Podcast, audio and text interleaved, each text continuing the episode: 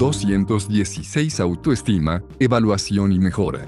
Nunca se enterará. El niño que es castigado considera injusto al padre castigador. Usted es el malo y la víctima. Al mismo tiempo, puede ser devastador el efecto sobre su autoestima. El niño se siente humillado, empequeñecido, impotente y malo. Obtiene el mensaje de que, para ser aceptado, tiene que hacer las cosas a su modo y olvidar sus necesidades. Mis necesidades no son importantes. Por tanto yo tampoco lo soy. Finalmente, es muy desagradable ser el padre castigador. Uno no obtiene la buena sensación familiar de cooperación y apoyo, y los sentimientos negativos despojan todo gozo de su relación. El castigo inicia un ciclo negativo de mala conducta, castigo, enfado, venganza y nueva mala conducta. Usted está tan preso como su hijo. Hay una alternativa al castigo en el manejo de los problemas de disciplina. Implica más pensamiento y planificación que castigo, pero las recompensas son grandes tanto para usted como para su familia. Empieza antes de que se produzca cualquier mala conducta, antes de que haya necesidad alguna de disciplina. Empieza por crear y mantener una buena relación con su hijo. Esta relación es el instrumento más poderoso de que dispone para motivar a su hijo a cambiar de conducta. Si el niño quiere complacerle, si quiere su aprobación, tiene menos probabilidades de portarse mal. Pero ¿cómo mantiene usted una buena relación cuando le corrige, le limita y le disciplina? Usted la consigue utilizando las mismas técnicas de comunicación que usa con cualquier otra persona cuando se produce algún conflicto personal. No deje aumentar viejos resentimientos. No se martirice o se extienda más allá de lo que considera cómodo hacer por otro. Comunícuse claramente utilizando el lenguaje de la autoestima, sin acusar o atacar. Evite la lectura mental, adivinar la motivación o las necesidades de otros. Afronte un problema cada vez, evite acumular problemas. Reconozca los sentimientos, problemas o necesidades de la otra persona, facilítele hacer las cosas bien. Cuando usted facilita a su hijo portarse bien, su autoestima aumenta. Este aprende a concebirse a sí mismo de forma positiva, como una persona cooperativa y útil, y siente éxito al ser capaz de complacerle. He aquí algunas sugerencias que le ayudarán a satisfacer sus expectativas. 1. Asegúrese de que sus expectativas son razonables y apropiadas a la edad de su hijo. No es razonable esperar que su hija de 3 años no derrame su bebida. Simplemente, su coordinación no está totalmente desarrollada. Ni debe usted dejar solo en casa todo el fin de semana a su hijo de 12 años. No es razonable que sea capaz de afrontar ese tipo de responsabilidad. El tener expectativas razonables para el nivel de madurez de su hijo evita conflictos y decepciones. 2. Planificar de antemano. Cuando usted sabe que una situación resultará difícil, para su hijo, haga lo que pueda para ayudarle a afrontarla. Un largo viaje en coche puede hacerse más llevadero para todos si coge algunos juguetes o comida apropiada. El niño tiene menos probabilidades de mostrarse paciente, complaciente o flexible cuando está cansado o hambriento. Si usted prevé por adelantado y anticipa sus necesidades, hará más probable su cooperación. 3. Sea claro en sus expectativas. Su hija tiene más probabilidades de satisfacer sus expectativas si usted define claramente lo que significa portarse bien en casa del abue. Fomento de la autoestima en los niños 217. La, asegúrese de decirle específicamente que no salte en los sillones, no toque las figuras decorativas o se pelee con su hermano. Centrese en lo positivo. Utilice toda oportunidad de elogiar y reforzar la buena conducta y el esfuerzo. Cuando corrige a un hijo, señálele tanto lo bueno como lo malo. Reconozca lo que su hijo hizo bien así como lo que aún tiene que hacer. Si él piensa que ya lo ha conseguido parcialmente, le resultará más fácil esforzarse para hacerlo del todo bien. Realmente me gustó tu cuento sobre nuestro viaje, pero tu escritura es difícil de leer. Quiero que la copies otra vez lo mejor que puedas para que tu maestro disfrute leyendo la mañana. Ofrezca alternativas cuando sea posible. El ofrecer alternativas da al niño una sensación de control. En consecuencia, se resiste menos. Tenemos suficiente tiempo para dar otra vuelta antes de volver a casa. Tú decides por dónde. Ofrecer recompensas. Conseguir volver a casa un poco más tarde o tomar un postre especial puede ser el incentivo adicional, que ayude a un niño a cambiar un viejo hábito, si te levantas a la hora durante toda la semana, el viernes iremos a tomar un helado gigante. Si este trimestre puedes mantener el notable, te pagaré la mitad de la excursión de esquí en Navidades. La meta que ha de alcanzar el niño debe ser asequible con un esfuerzo razonable. La recompensa no ha de ser extravagante. Incluso una estrella dorada o una calcomanía decorativa pueden constituir un incentivo eficaz. Implicar a su hijo en la resolución de problemas. ¿Cuáles son los problemas de conducta o conflictos crónicos de su familia? En algunas familias, el problema es la hora de dormir, y en otras la rutina matutina de levantar a los niños, vestirlos, desayunar y salir. Algunas familias tienen dificultad en conseguir que los niños terminen los deberes. Otras tienen conflicto con los niños que se prestan cosas y no las devuelven. Puede haber conflictos acerca del uso del coche, el teléfono o el equipo de música. A veces, usted puede simplemente pedir a sus hijos si tienen sugerencias sobre cómo se puede resolver un problema. Usted puede sorprenderse por la creatividad de sus soluciones. Simplemente implicando al niño en el proceso, cambiará su perspectiva sobre el problema y se interesará más en resolverlo. Otra forma de implicar a un niño en el proceso de resolución de problemas es mediante una sesión familiar intensiva, sesión de tormenta cerebral. El objetivo de la reunión debe ser encontrar una solución, con la que todos puedan vivir, con lo que la sesión no debe ser un encuentro en el que usted decreta la ley. Incluso puede implicarse a niños pequeños en este proceso, obteniendo buenos resultados. Primero comunique con tiempo a todos los miembros de la familia que usted quiere discutir el problema, y fije una hora en la que puedan estar todos presentes. Sugiera que piensen en el problema antes de la reunión para que puedan estar listos para encontrar una solución. En la reunión, permita todo el tiempo necesario para que cada familiar presente sus necesidades, incluido usted. No pase demasiado rápido a la solución. Asegúrese de que todo el mundo tiene un turno para hablar. Ponga por escrito todas las sugerencias sin formular juicios. Usted podrá eliminar más tarde las sugerencias no razonables. Si los hijos tienen problemas en arrancar, haga primero unas sugerencias y escríbalas. De suficiente tiempo a sus hijos para participar y hacer más larga la lista. A continuación, ayúdeles a cortarla hasta concentrarla en las sugerencias más razonables compartidas por todos. Asegúrese de que en el plan definitivo se expresa todo, el qué, cuándo, dónde.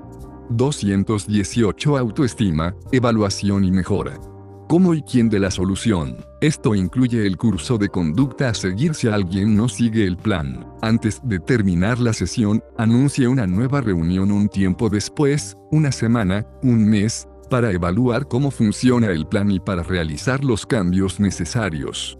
Julia lo pasaba tremendamente mal cada mañana hasta conseguir que sus dos hijos, de 8 y 11 años, saliesen por la puerta. Le llevaba media hora sacarlos de la cama, y entonces empezaban a discutir sobre la ropa que querían llevar. Se quejaban de la comida que les preparaba y a menudo se olvidaban de llevarla a la escuela. Julia encontraba resistencia a cada paso y tenía que recurrir al castigo, la amenaza y finalmente los gritos. Cuando finalmente subían al coche, los tres estaban emocionalmente alterados. Su reunión familiar hizo posible el siguiente acuerdo. 1. Los niños harían una lista del tipo de comidas que les gustaban.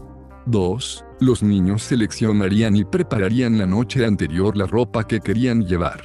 3. Los niños dejarían preparadas la noche anterior sus mochilas, dejándolas delante de la puerta. 4. Julia les compraría un radio despertador a cada uno. 5. Los niños fijarían ellos mismos en su radio despertador las 7 como hora de levantarse. Si saltaban de la cama en 15 minutos, Julia les pondría un postre en la mochila. 6. Julia les prepararía la comida y la dejaría encima de sus mochilas, delante de su puerta. Esta solución resolvió muchos de los problemas de la rutina matutina. A los niños les gustaba utilizar su propio radio reloj, sintonizado en su emisora favorita. Estaban motivados para salir de la cama con la promesa de una comida mejor. Julia ya no tenía que castigarles o amonestarles. El reloj les avisaba que eran las 7.15 y ellos sabían que habían de saltar de la cama si querían mejor comida. Los chicos disfrutaban de la mayor independencia en la toma de decisiones sobre lo que tendrían para comer y lo que querían llevar. Julia les facilitó que se acordaran de llevar la comida dejándosela delante de su puerta, junto a los libros. Consecuencias de los hechos de la vida. Enseñe a sus hijos los hechos reales de la vida. Cada acción tiene sus consecuencias. Si corres demasiado en tu nuevo deportivo, conseguirás una multa. Si insultas a alguien, no querrás ser tu amigo. Si llegas tarde a la parada del autobús, lo perderás. Las consecuencias naturales son aquellas que no son impuestas por autoridad alguna. Hay muchos casos en los que permitir que se sigan las consecuencias naturales de la conducta de su hijo es el mejor método de enseñanza. Si su hijo no toma ahora la comida, luego tendrá hambre. Si su hija no estudia, no superará el examen. Si su niño no consigue el aprobado, el entrenador no le mantendrá en el equipo. Al permitir que se sucedan las consecuencias, hace usted a su hijo responsable de sus actos. No es usted el malo que castiga, amonesta o sermonea. Usted puede ser incluso simpático y soportante, pero su hijo saca el mensaje, cuando actúa de determinada manera, suceden cosas malas. Evitando las consecuencias, usted impide a su hijo aprender y quita todo incentivo de cambio conductual. A veces no es razonable, permitir que tengan lugar determinadas consecuencias. No puede arriesgarse a que su hijo aprenda por sus consecuencias naturales a ponerse en la fomento de la autoestima en los niños 219 calzada o a jugar con cerillas. La lección puede ser fatal. En estas y otras situaciones en las que no deben producirse las consecuencias naturales, usted tiene que crear las consecuencias de una mala conducta. Las siguientes reglas le ayudarán a crear consecuencias efectivas y justas. 1. Las consecuencias deben ser razonables. Atempere la gravedad de la consecuencia a la importancia de la ofensa. Si su hijo llega media hora tarde, una consecuencia razonable sería que mañana ha de llegar media hora antes. No es razonable que se le prohíba salir durante una semana. 2. La consecuencia debe estar relacionada con el suceso. Si su hijo deja su bicicleta a la intemperie mientras llueve, la consecuencia será más efectiva si está relacionada con el uso de la bicicleta que con el uso del teléfono. Cuando Gabe lavó los platos, los lavó tan mal que hubieron de ser lavados de nuevo. Su madre reaccionó no pidiéndole ya más que lavase los platos. Dave aprendió que la consecuencia de hacer un mal trabajo es no volver a hacerlo. ¿Cómo habría de mejorar nunca su habilidad para lavar platos? Cuando su madre le hizo volver a lavar los platos, Dave perfeccionó su técnica de lavado. 3. Las consecuencias deben producirse con proximidad temporal a los hechos. Limite la televisión a su hijo la misma noche que éste pierde su cazadora, no una semana después. 4. Las consecuencias han de reforzarse de forma congruente. Esta es probablemente la regla más difícil, pero la más esencial. Si sus hijos saben que es incongruente, no estarán motivados a cambiar de conducta. Si su hijo corretea por el restaurante, dígale claramente que se marchará, y hágalo. Probablemente solo tendrá que pasar esta molestia una vez antes de que la conducta de su hijo deje de ser problemática. Decida ser congruente incluso cuando esté cansado, aun cuando estén de visita los abuelos, aun cuando esté al teléfono. El elegir las consecuencias razonables de antemano, cuando esté tranquilo y no enfadado, le facilitarán la congruencia. 5. Las consecuencias han de entenderse de antemano tanto por usted como por sus hijos. Estos pueden asumir la responsabilidad de sus actos, y usted se alivia de la presión de crear consecuencias razonables cuando está estresado o enfadado. Allen, un chico de 8 años, le habían dicho muchas veces que no jugase a pelota cerca de la casa, pues podía romper un cristal. Cuando su madre oyó el inequívoco ruido de un cristal roto, se puso furiosa. Si tuviese que crear una consecuencia en ese momento, podía haber amenazado con tira ese bate a la basura, pero le había dicho de antemano a Len que si rompía un cristal, habría de pagarlo a cargo de su paga, si no bastaba esta, tendría que ganar dinero extra realizando tareas domésticas el fin de semana. Len no tuvo que discutir o explicarse, y su madre no tuvo necesidad de amonestarle o amenazarle. El permitir a sus hijos experimentar las consecuencias de sus actos les enseña a asumir la responsabilidad de lo que hacen. El asumir responsabilidad fomenta la autoestima porque permite un mejor control. El niño no es atacado o sermoneado y no ha de sentirse culpable. Su relación con su hijo no se ve cortada. Usted le acepta y se preocupa por él aun cuando haya cometido un error. 220 Autoestima, evaluación y mejora. Autonomía. Nancy estaba hablando acerca de cómo se sentía cuando salía del hospital con su recién nacido. Recuerdo sentirme abrumada por la responsabilidad. El bebé parecía tan vulnerable, y había tantos peligros. Incluso el sonido de los coches en la calle parecía demasiado fuerte, demasiado cercano. ¿Cómo íbamos a satisfacer sus necesidades? Tenerle seguro, conservarle con vida, dependía totalmente de nosotros. Frank habla de su hija de 18 años que empieza sus estudios universitarios en otra ciudad. La miro y veo a una joven que empieza en la vida. Durante los 18 años anteriores tuvo la seguridad y el apoyo de un padre que la quiere, pero las lecciones que tiene que aprender ahora no se las puedo enseñar yo. Tiene que aprender a relacionarse con los demás, a programar su tiempo, controlar su dinero, cuidar de sí misma. Sé que es capaz de vivir por sí sola, pero tiene que hacerlo para probarlo. Yo seré la red de seguridad durante los próximos años, pero ella está en la cuerda floja. El enseñar a los hijos los conocimientos y habilidades que necesitan para dejar el nido son la tarea básica de la educación de los padres. Usted quiere que sus hijos sean capaces de cuidar de sí mismos y suficientemente confiados como para afrontar las situaciones desafiantes. Usted quiere que sean socialmente competentes, pero no pierdan su sentido de identidad, que sean suficientemente generosos para dar y confiar lo justo en las relaciones íntimas. De algún modo, durante los años que han pasado desde que tomó en brazos a su bebé y el momento en que su hijo sale de casa a vivir fuera, su hijo desarrolla la autonomía, y un sentido de autonomía es esencial para una buena autoestima. Si pasa usted un tiempo con niños pequeños, verá la motivación innata de alcanzar la autonomía en su forma más pura. Verá su increíble motivación para aprender y dominar habilidades tanto de orden físico como intelectual. Los niños saltan, cogen, tocan y prueban todos los objetos nuevos de su entorno. Se esfuerzan por adquirir el lenguaje, y luego utilizan las primeras palabras, entre las que él no es la más importante, para empezar a dinamizar su mundo.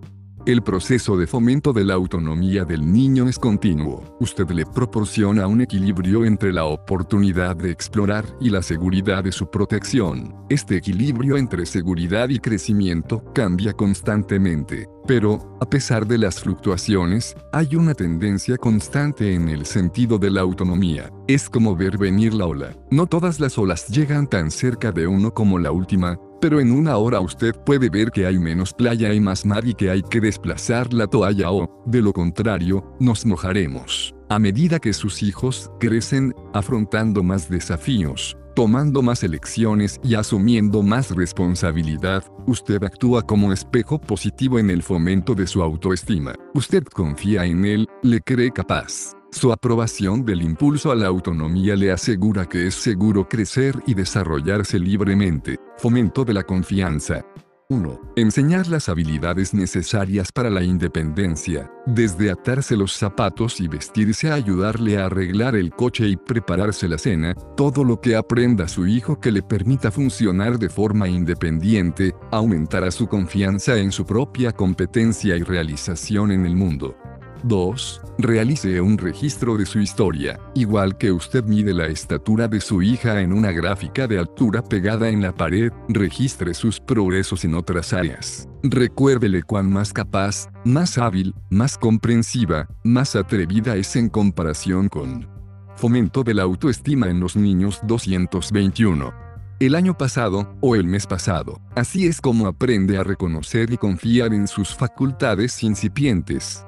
3. Dé a su hijo responsabilidades en la familia. Por pequeño que sea su hijo, es un gran acicate para su autoestima sentir que puede aportar una contribución a la familia. Los niños pequeños pueden poner la mesa, recoger los juguetes, abrir el grifo del jardín o poner agua para el perro. Los niños mayores pueden asumir la responsabilidad de todo un proyecto, desde evaluar lo que se necesita hasta cuidar de cómo hay que hacerlo. Por supuesto, al principio suele ser más fácil, rápido y limpio, hacer las cosas uno mismo, pero así sus hijos nunca aprenderán habilidades importantes. Y lo que es más importante, perderán la experiencia reforzadora de su autoestima de saberse necesitados y ver reconocidos y apreciados sus esfuerzos. Fomento del sentido del éxito. Cuando un hijo prueba algo nuevo y afronta un desafío con éxito, su autoestima aumenta. Usted puede ayudar a sus hijos a tener el valor de probar nuevas experiencias proporcionando estas cuatro condiciones.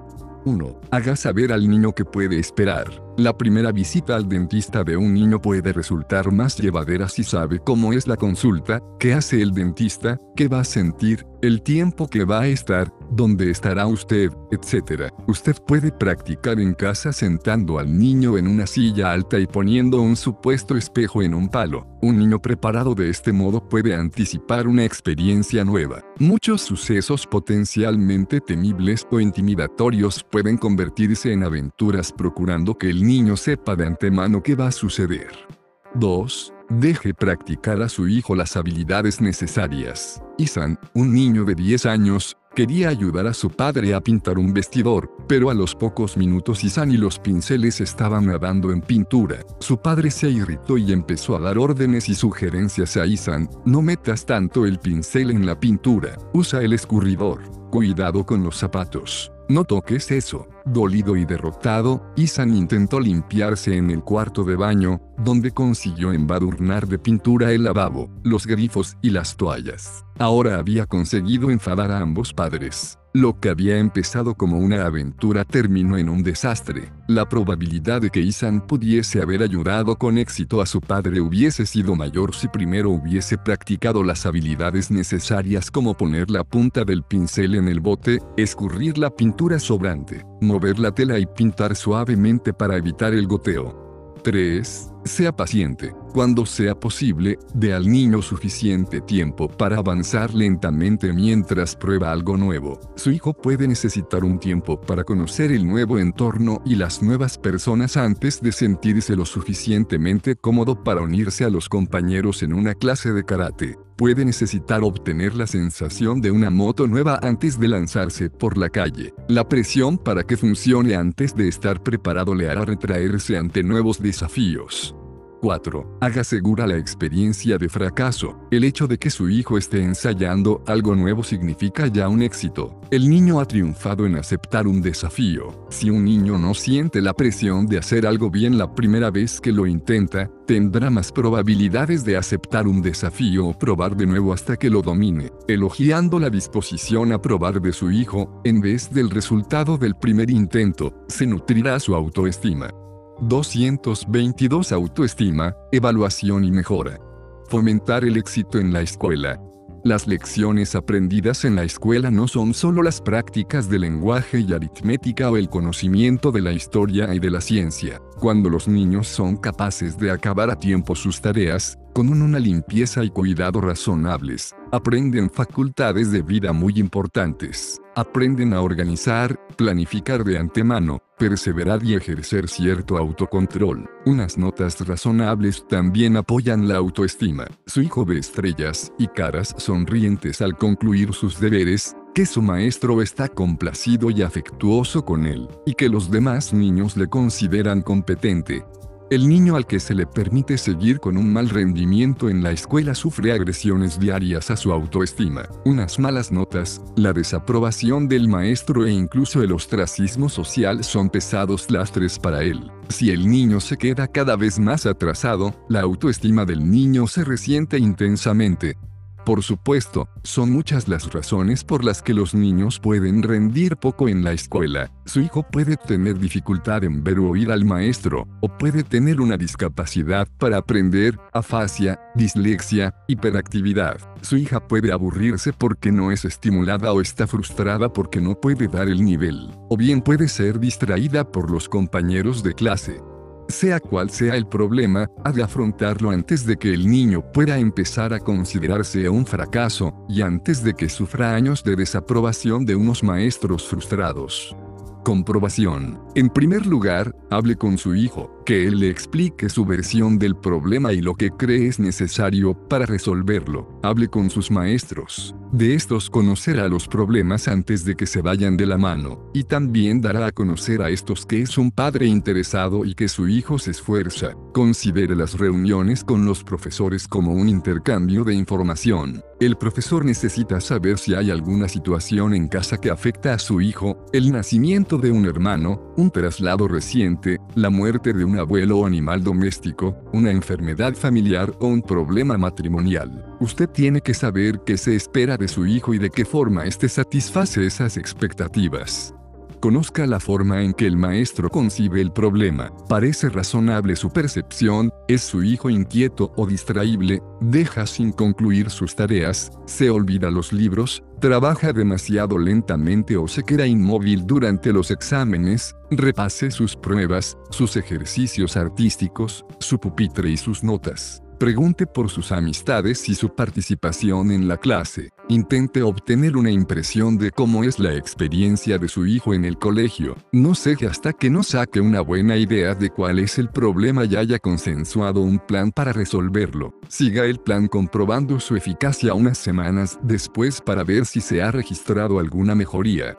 Marco era un chico de cuarto curso, brillante pero a menudo aburrido. Cuando sus notas de matemáticas bajaron de sobresaliente a aprobado, su padre le pidió que le dijese cuál era el problema. Según él, Marco dijo que él entendía las matemáticas, pero que el profesor era estúpido y aburrido. Su padre habló con el profesor. Tan pronto vio su padre sus hojas de trabajo y exámenes, pudo ver dónde estaba el problema. La escritura de Marco era tan desgarbada que sus siete parecían nueves y sus cinco parecían ochos. Algunos errores se debían claramente a una incorrecta transcripción de los números. El maestro indicó que en la solución de problemas con palabras, Marco parecía entender cómo se hacían, pero se saltaba algunos pasos. Acordaron que el padre revisaría cada noche los deberes de Marco para mejorar su exactitud y legibilidad. También revisaría que fomento de la autoestima en los niños 223.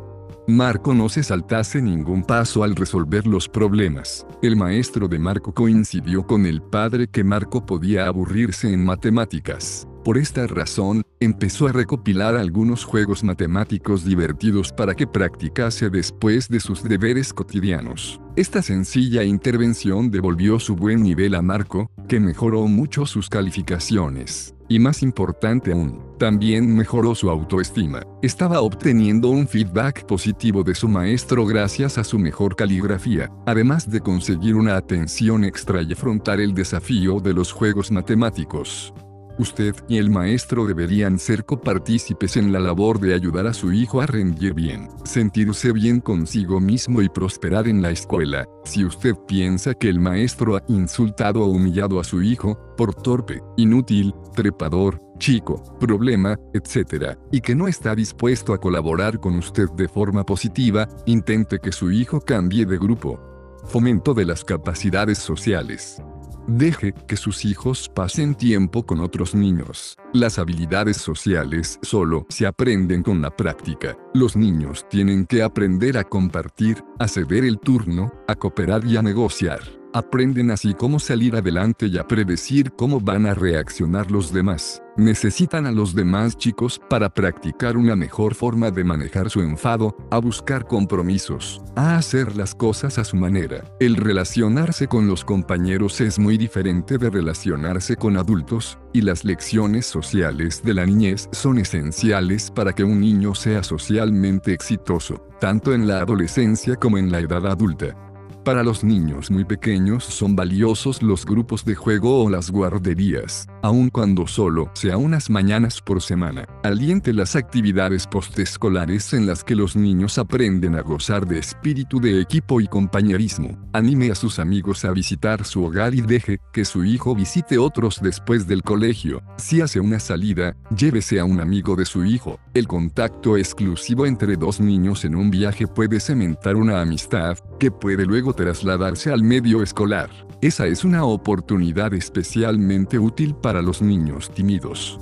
Tenga presente la enorme presión a que están sometidos los niños para ser como los demás. Desde conducir su bicicleta por la calle a salir en pareja, los chicos van a querer hacer lo que hace todo el mundo. Lo que todo el mundo hace será diferente en diferentes comunidades, y casi con toda seguridad será diferente a sus propias expectativas. El tipo de peinado, el tipo de indumentaria y la música son campos de batalla clásicos para el conflicto familiar durante la adolescencia, pero el formar parte de un grupo identificado por un estilo y filosofía diferenciados da a los adolescentes una identidad preestablecida y la seguridad del grupo mientras se esfuerzan por encontrar quienes son y qué quieren. En cuanto padre, usted se enfrenta a un delicado equilibrio entre aceptar su necesidad de establecer una identidad independiente y poner firmes límites en áreas relacionadas con la seguridad física y psicológica de su hijo. Si su hijo o hija tienen suficiente experiencia y se sienten socialmente competentes, tendrán una mejor oportunidad de resistir a las presiones de seguir a la multitud cuando este seguidismo les exponga a peligros.